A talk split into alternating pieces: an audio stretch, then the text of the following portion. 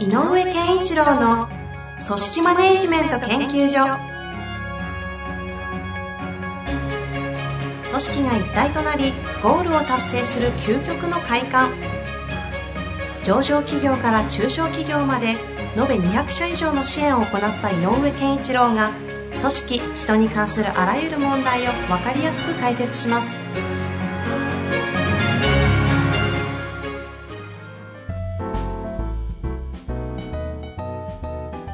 こんにちは、遠藤和樹です。井上健一郎の組織マネジメント研究所。井上先生、本日もよろしくお願いいたします。よろしくお願いします。評価が続きます。はい。いいですね。卸売業。はい。えー従業員200名はいとなっておりますね。今回は今までよりちょっと大きめの会社さんですが、えーしいきたいと思います。はい。評価されるということが人参にならない。素直な馬っぽい従業員ばかりではなく、最低限の給与と充実したプライベートを望む従業員の割合が増え、増えているのもダイバーシティ社会の側面とは思っています。しかし、評価されなくても大きな責任を負わず、マイペースに定年まで勤めたいと考えている社員の能力を向上させて、周囲に良い影響を及ぼす存在になってもらうためには、どのように組織に組み込み、組み込み、マネジメントしていくべきでしょうか。そのような従業員たちを他の従業員と同列に評価すべきでしょうか。という質問ですが、ちょっと整理しましょうかね。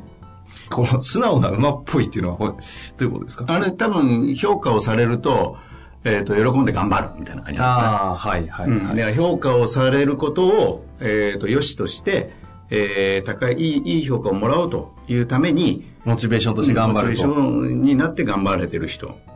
ばかりじゃなくて、うん。最低限の、えー充実した給与とプライベートが確保されているうん。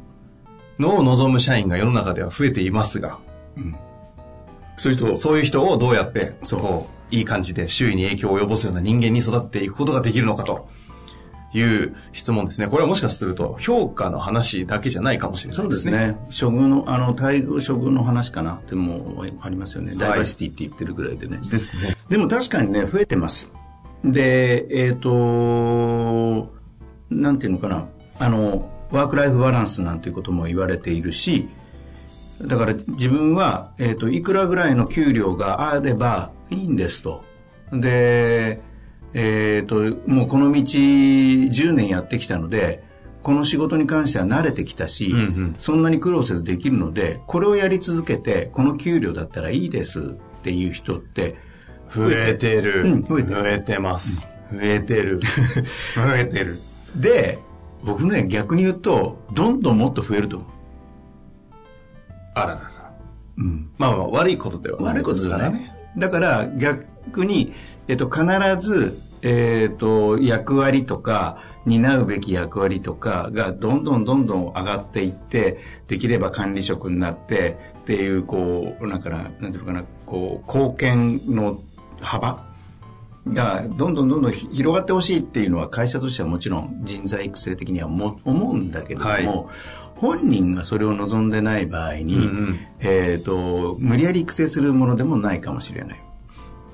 だから、評価をされるということは、が、この人たちのモチベーションというよりは、はい自分はどんな仕事の仕方をして、いくら欲しいかっていうことだと思うのね。うんうんで、いくら欲しいかも、まあ、物価上昇によってね、あの、まあ、最近、ベースアップなんていうことも、やれ、あの、この数年ね、あの、安倍政権になってから語られるようになる、あの、20年ぐらい語られなかった言葉がね、はいはいはい復活したりしてますけども、まあ、物価上昇に合わせては上げていくでしょう、もちろん。なんだけど、えっと、もう、やるべき仕事の内容として、これでいいんですっていう人って結構多いと思うのね。そうですね。うんまあルーチン業務で。うん。だからまずは、本当にそれでいいのは大事。もっと次こういうことをやるとこういうことまでできると思うんだけど、それに興味はないの？っていうのは語っていかないといけなくて、うんうんうんあの次のステップを見せるというのは大事だよね。はい。で、そのステップに対して興味がないっていうんであれば、あの、あの、脅すわけではなくて、だったら、えっ、と、うちのその、その仕事の上限はいくらだけど大丈夫って。つまり、えー月、月、年収で言うと、約それの、その仕事の仕方だと、まあ年収で言うと400万が上限になるけど、それでいいの？コミットするっていうことは確認しない。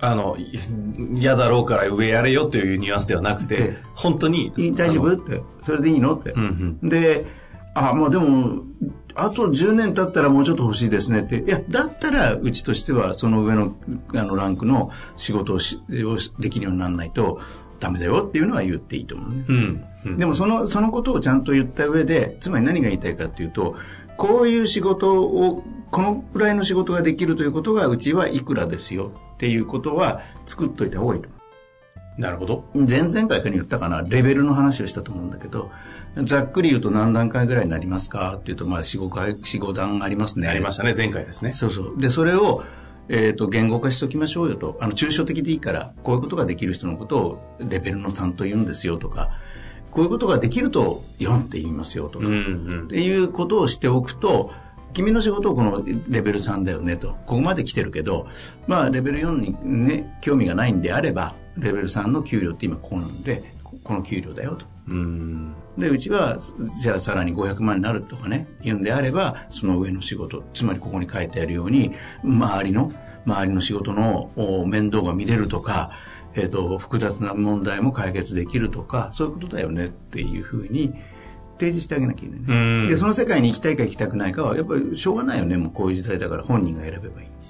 でも本人が選んだ以上、えっ、ー、と、あの、他のね、他の一生懸命頑張ってる人たちのために良くないんじゃないかというのがあるんだけど、だったら、その、その、その段階、そのレベルの機能として、えー、やり続けるということを本人が選んだら、それはそれでいいと思う。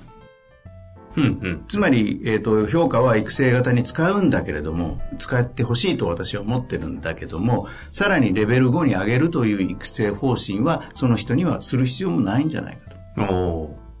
ちなみに評価制度を教育という前提に立って使っていくときに、うん、その人がそれを表表成長ともうしなくていいって自分で決めてるっていうふうに言っていいのか分かりませんけど、うんはい、その S もう S には行かなくていいと。俺はもう A をもらったんで A でいいです。ってなると、この評価制度自体も、もうこれ以上成長を促しようがないみたいになったりもしたりっていうの。このあたりはこれはだから、あの、いくら育成型だと言っても、全員を、えっ、ー、と、次のレベルに育成するっていうことではないと思うね。で、えっ、ー、と、人材育成って何かっていうと、やっぱり、より難易度の高い仕事ができるようになるということが人材育成なので、うんうん、あの任せられる範囲が広がる。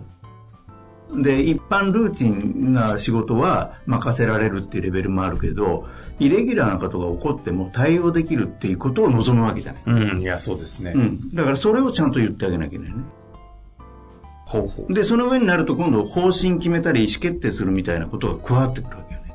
うん。決めなきゃいけないっていうのがどんどんどんどん上に行くほど難しい問題を決めるという行為が起こるので、で、よく起こるのは、そういうことを決める方ところまでは行きたくないですっていうのがいるのよ、結構。はいはい。いやいや、います。うん。いっぱいいますよね。うん。でも、応用問題は解いてねって、イレギュラーなことに関しても対応できるようにしてねっていうのは、意外とやろうとする。ああ。確かにそこのバーというか、うん、その境界線ありますね。で、イレギュラーな問題が、ある意味、あの、担当業務範囲の中でできるようになるっていうのは、会社としては戦力だから、OK なのよね。つまり、そこで育成が止まったとしても、その止まりは、ある意味本人の選択なので、育成を止めたというよりは、そこまでは育成したということに対して、ちゃんと会社は、えっ、ー、と、なんていうのかな、自分たちの自己評価をしなきゃいけないよね。うん、うん、うん。その先でもそこまで行って、イレギュラーな問題まで対応できる、いわゆる戦力っていう人たちまで来た後、はい、ただ物事意思決定してやっていくようなそこまでやりたくないってなっちゃった場合は、その後って評価ってどうしていくんですか？まあ、えっ、ー、と、ある意味ではそのレベルの、それは今度はもう期間ごとに、その対象期間の中で、今年は、そうは言っても、こういうイレギュラーな問題に関して、ちょっと対応遅くなっちゃったよねとかっていう事象に対して、えっ、ー、と、捉えてあげてばよくて、えっ、ー、と、しっかりとやり続けると、ことを、あの、やっぱりこう、なんていうのかな、だから評価は止まっちゃって構わないと。うんまあ、質を高めていくみたいな方に近いんですかね。で、多くの場合、えーとはいえ、専門性は高めていこうっていうのは残ると思うんです。はい、はい。技能だとか。うん、うん。それは高めていこうねっていうのは残るので、その専門性みたいな分野では、ちゃんと、えっ、と、例えばこっちで言うと課長になったり、部長になったりするっていうラインが、が通常のあの流れだとしても、そっちにはいかないけど、専門性を高めるということに関しては、もう一本あるあるよねと。あのーその道は残ってるよねっていうのは残してあげればいいと。ああ、なるほど。うん、つまり専門性高めるって何かっていうと見本になってるかとか、えっと手本に慣れているか見本に慣れているかそれからやっぱり教えられるかもあるだろうしあなたの仕事が非常にいい仕事なので社外に対しても自信を持って提出できるんですよとかっていうレベルってあると思うのよ、はい、はい、あります。うん、これも設定してあげればいい専門性のやっぱりこそういううことですね。うん、せその人の専門性のの会社としての価値をどう感じてるかっていうことをまたそこに乗っけてあげればいいと。うーん。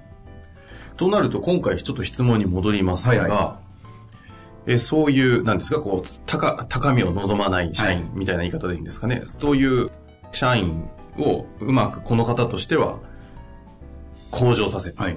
周囲に良い影響を与えるような人材になってほしいという前提でお話をいただきましたけど、まずそういうふうになりたいのかっていうのはちゃんと、その人たちと向き合っていかなきゃいけない。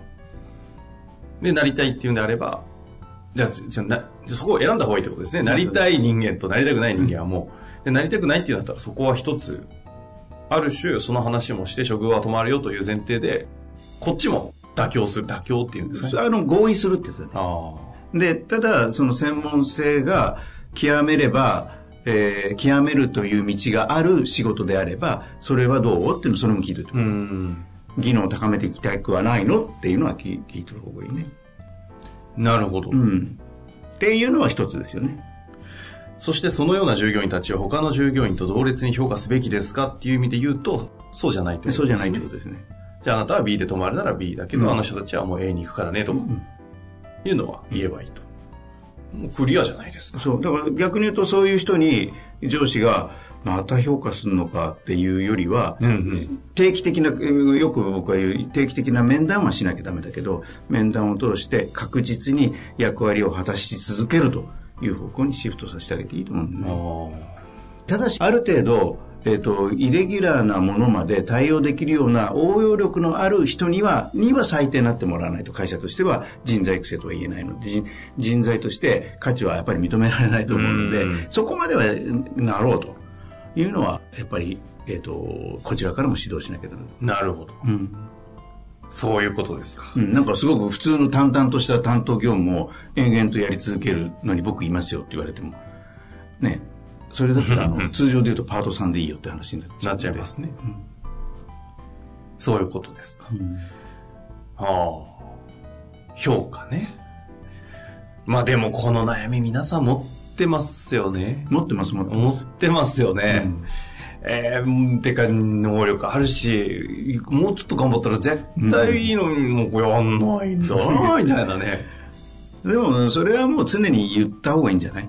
あのだから面談は繰り返した方がいいっていうのはそういうことは伝え続けた方がいい。最近の井上先生の感覚で言うと、面談はどのくらいの頻度でっていう感じで捉えてる？らっしゃるんですか、えっ、と、じあの部下の数にもよるんだけど、月に1回は最低1人、月1。まあ、最低。最低30分はやってあげてほしいな。でね、あの、これね、悩む人が多いんだけど、時間は決めていいと思う。あのー、30分で、いや、とにかく30分ね、と。で、もし解決できないというか、あの、議題として残ったとしたら、まあ、また別設定してもいいから、とにかく30分ね、と言って、時間で区切るっていうのも一つの続くための方法。うん。あの、この間ね、あの、やっぱり、えっ、とお、おっしゃってた方がいて、あの、その面談、はい始めてますという方で、あ、そ、井上先生の話聞いて。うん、とか、だあの、ワンオンとかいろいろ調べ、ご自分でも調べたんじゃないかな。うんうん。で、その方はもう毎週、で、15分とかって言ってましたけどね。偉いですよね。えー15分、毎週、なかなかできないんですよね。まあね、だからじ毎週15分っていうのも、あのーなかなかできないんだけど、逆に言うとね、こうい、ルーティン化すると、例えば部下が4人ぐらいだったりしたら、15分で、あの、もう1時間でしょうん。だったら、火曜日の午前中はこれとかって決めてやると、あの、定例化することはすごく大事。習慣化ですかね。うん確かで、で、ここで何か言われるっていうんじゃなくて、聞いてくれるっていう場にしてあげに。る。ああ。まあそうか、評価、評価とは、評価制度は教育をしていくという前提に立つと、で認めてくれる場であるとなっていると、確かにその場は心地いい場になりますもんね。で、じゃあどうしていこうか。で、その時にさっき言ったように、いや、ここまで来てるんだったらさ、会社としてもここまでやってほしいんだよね、とうん。ダメっていうのは言ってもいいと思う。はいはいはい。そういうことですか。うんいや、毎度ね、井上先生の収録があるたびに、はいあ、やっべ、最近面談してないな、みたいなことを、全然関連なってないというのをね、思い知らされるんですが、改めて、ちょっと、はいやろうかなと。あのね、これやるとね、面談慣れてないとね、最初、もう一人1時間かかっちゃいました、2時間かかっちゃいました、なんて言って、それが重荷になる人が多いあの、もうとにかく時間決めていいですよっていう。ということですね。はいまあ、3回にわたって評価制度の話が続きましたが、はいまた評価制度の話がいくつかまだ、ね、来てますので、はい。またね、どっかのタイミングで評価制度の話、またやっていきたいなと思います。という感じで、今日のところは終えたいなと思います。はい井上先生、ありがとうございました。